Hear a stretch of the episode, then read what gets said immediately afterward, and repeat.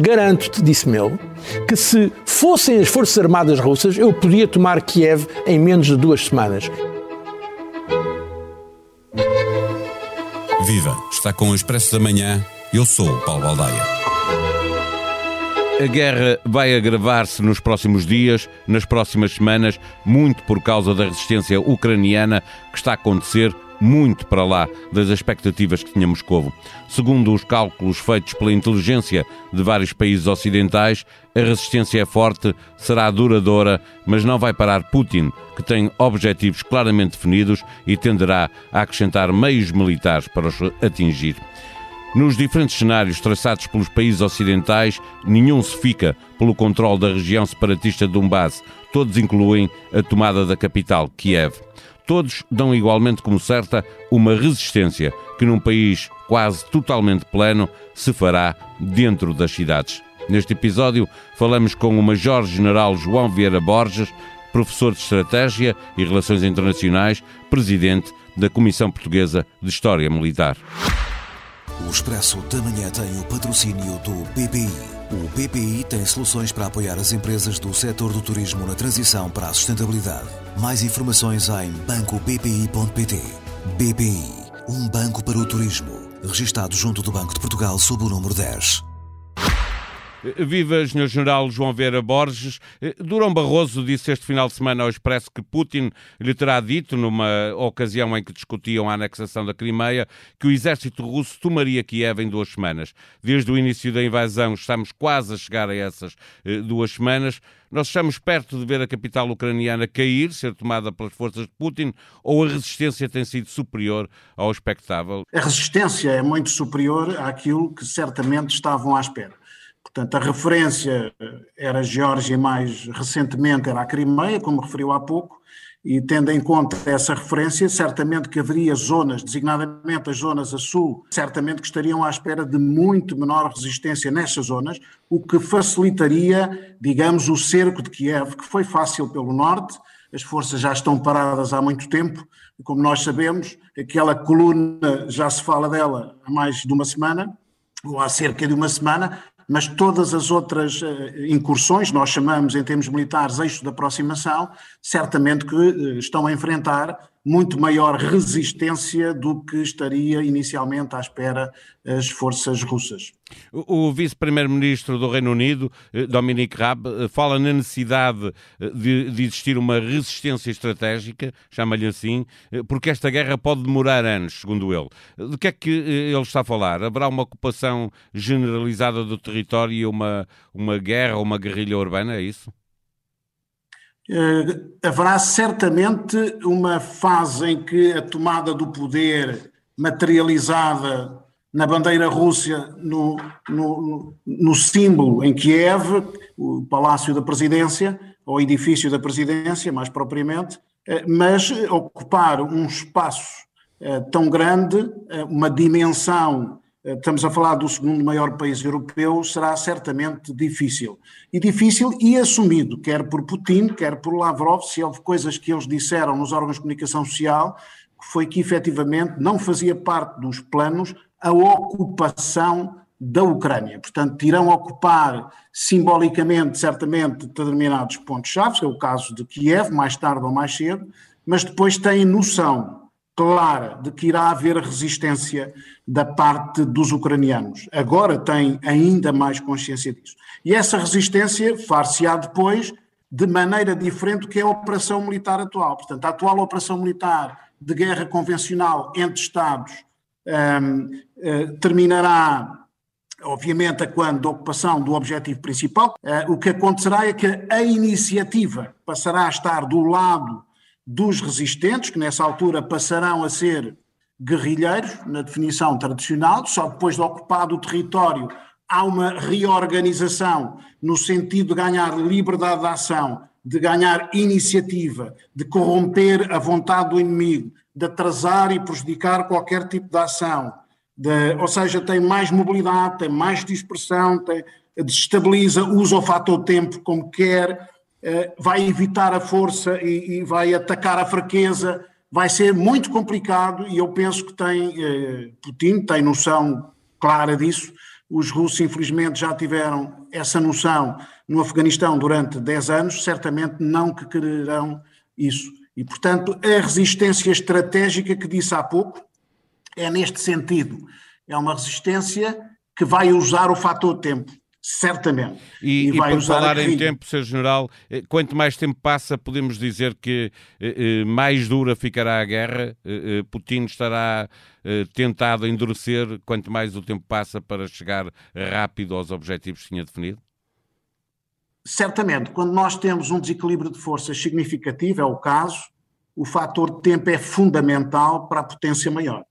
E, portanto, não é preciso ir à teoria da estratégia da relação do produto entre as forças morais, materiais e tempo, mas todos nós, todo o cidadão comum tem a noção de que o fator tempo, neste caso, é muito importante para quem defende. Ganhar tempo, preparar uma defesa, designadamente no objetivo principal.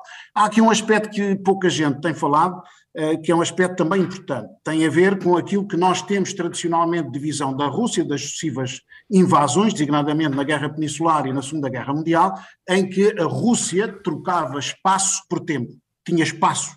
Aqui, apesar de haver um terreno considerável em termos de área, um, há aqui um aspecto importante para quem defende, que é o facto de não ter um, um território acidentado.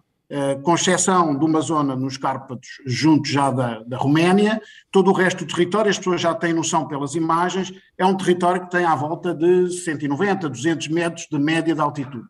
Portanto, é uma autêntica planície, o que para os invasores é muito mais fácil, e, portanto, isso também está ligado depois à fase da resistência, que vai ser muito difícil, eh, porque em, em, em terrenos como este, não montanhosos, é sempre mais complexo a não ser a guerrilha urbana, depois é muito mais complexo desenvolver ações disso. Eu já estamos a falar na, na fase seguinte, após a ocupação da Ucrânia, é, mas é, uh, o território não, não, não facilita, digamos, depois a, defesa. a ação de é, é, dizer isso porque é, se passará algo parecido, pergunto, com o que se está a passar agora dentro das cidades. nós ouvimos o presidente Zelensky dizer duas coisas. A primeira é que estão a armar o povo, não é? A, para lá do, do exército, estão a, a, entregar armas à população para ela se defender.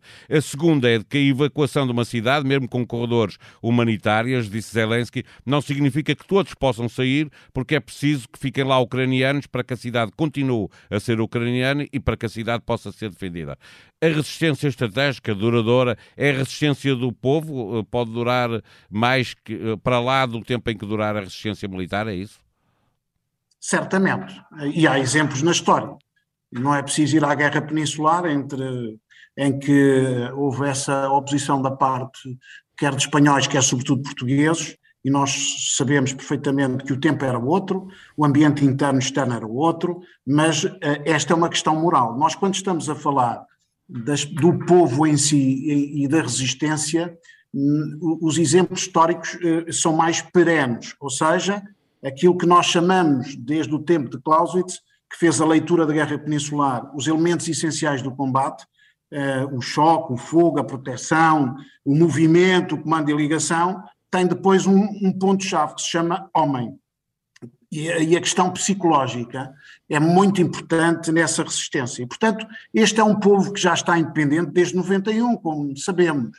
E, portanto, não, foram, não são 5 anos, nem 10, são 30 anos, independentemente de quem está no poder, independentemente das convulsões internas, independentemente uh, do presidente ter sido eleito com 73% e há poucas semanas só ter 25, 30% uh, de pessoas favoráveis à sua política, uh, ele ganhou espaço. A liderança aqui é importante, ganhou espaço, ainda por cima apoiado pelo anterior presidente, por quem perdeu as eleições. As pessoas estão a ver algumas imagens uh, e não associam diretamente. Isto é algo que é muito importante. Ao falar o atual presidente e falar também quem perdeu as eleições e que era o anterior presidente, no fundo estão a representar o povo da Ucrânia nas suas múltiplas dimensões políticas e, portanto, acho que está associado a uma geração que já entende o que é a democracia e que tem noção do que é a autocracia. Eh, isso perfeitamente. E a tentativa de ligação à União Europeia é exatamente no sentido de ir ao encontro da democracia, que no fundo é aquilo que está a enquadrar toda esta guerra, a luta entre a democracia uh, e autocracia. Finalmente, Sr. General, eu não resisto a perguntar-lhe, desculpe, o papel da comunidade estrangeira, de facto, estrangeira na relação com a Ucrânia e com, e com a, a, a, a Rússia. Que impacto é que pode ter no terreno essa reação destes da maioria dos países, sendo que sabemos que há muitos que estão a ajudar militarmente com envio de armas, não é? Eh, esse, esse impacto é grande em termos psicológicos, como disse há pouco, em termos morais, é importante ter esse apoio. E, sobretudo, que foi um apoio que nem a própria Rússia estava à espera, porque, obviamente, contava entre 12 e 20 votos a favor e só teve 4 votos para além do seu voto. Isto é muito importante e está a ser usado, obviamente, em propaganda e contra-propaganda da parte, e bem, eh, da parte de quem é o país mais fraco num combate em que foi invadido, em que estão em causa o direito internacional, em que está em causa os direitos humanos agora, pelas razões que também já apontou. E, portanto, isso é muito importante como instrumento. O problema é que depois, como ele diz, é muito difícil lutar sozinho. Infelizmente, a comunidade internacional eh, vai assistindo a sucessiva ultrapassagem de linhas vermelhas, mas pretende dar o exemplo de não intervir para não para haver não agravar ainda mais. E, já agora, e que impacto é que tem, eu vou-lhe chamar assim, esta legião estrangeira, estes estrangeiros que, que, estão eh, a chegar à Ucrânia, que estão a partir de outros países, hoje há notícia eh, de 3 mil que vão da América para lá para lutar ao lado dos ucranianos. Terá algum Olha, impacto? Isso é uma postura, isso é uma questão, sou um homem de princípios e da Carta das Nações Unidas, como as pessoas já perceberam, e não entendo, em termos militares, uh, a existência de forças mercenárias como um aspecto positivo para o conflito. Isto já vem de Maquiavel. E estamos a falar do século XVI, em que ele diz que não tem temor a Deus, nem palavra com os homens. Quando nós metemos num conflito forças mercenárias, que são normalmente desunidas, ambiciosas, indisciplinadas e desleais, um, o conflito generaliza-se e, por outro lado, uh, as convenções de Genebra deixam de ser cumpridas, como sabemos. Há uma, há uma, uma, uma escola americana que defendia os mercenários, que defende estas forças militares privadas a serem pagas eh, pelos Estados Unidos e pela Rússia para intervir em determinados cenários, é a escola do Sam McFate e do general McChrystal, eu sempre me opus a isso, os meus alunos já conhecem disso desde há muito tempo, eh, porque quem lê a história sabe perfeitamente que eh, as consequências da, da posição de forças mercenárias é tão má para o adversário, como é tão má para quem elas vão servir. Porque vai ficar uma dívida e é uma dívida de sangue. E essas dívidas pagam-se caro no futuro. Para ter autonomia, o povo ucraniano julgo que não precisa de forças mercenárias, precisa é de outro tipo de apoio, como está a ter, de armamento, apoio político, apoio económico, uh, não precisa de forças mercenárias. Eu sou totalmente contra uh, essas forças no terreno, algumas delas representam extremismos políticos que podem ser aproveitados também pelos adversários, neste caso a Rússia. Acompanhe ao minuto em expresso.pt a evolução da guerra na Ucrânia e as reações que se fazem ouvir todos os dias em todo o mundo. Por cá, Rui Rio afirmou que o orçamento do Estado está a ganhar dinheiro com o aumento do preço do petróleo em consequência da guerra na Ucrânia e realçou que o governo pode baixar os impostos. Recorde-se que em 2016 o Executivo subiu o ISP para compensar a perda com o IVA por causa do barril que estava barato, a cerca de 30 dólares, desde aí o preço mais do que triplicou. Quanto à eletricidade no mercado ibérico, vai atingir novo máximo histórico, preço esta segunda-feira deverá chegar a 500 euros por megawatt. No campeonato de futebol, os três grandes ganharam os seus jogos, o Porto mantém o Sporting a 6 pontos e o Benfica a 10. Crónicas para ler na Tribuna Expresso. A sonoplastia deste episódio foi de Ruben Tiago Pereira. Nós vamos voltar amanhã. Até lá, tenham um bom dia.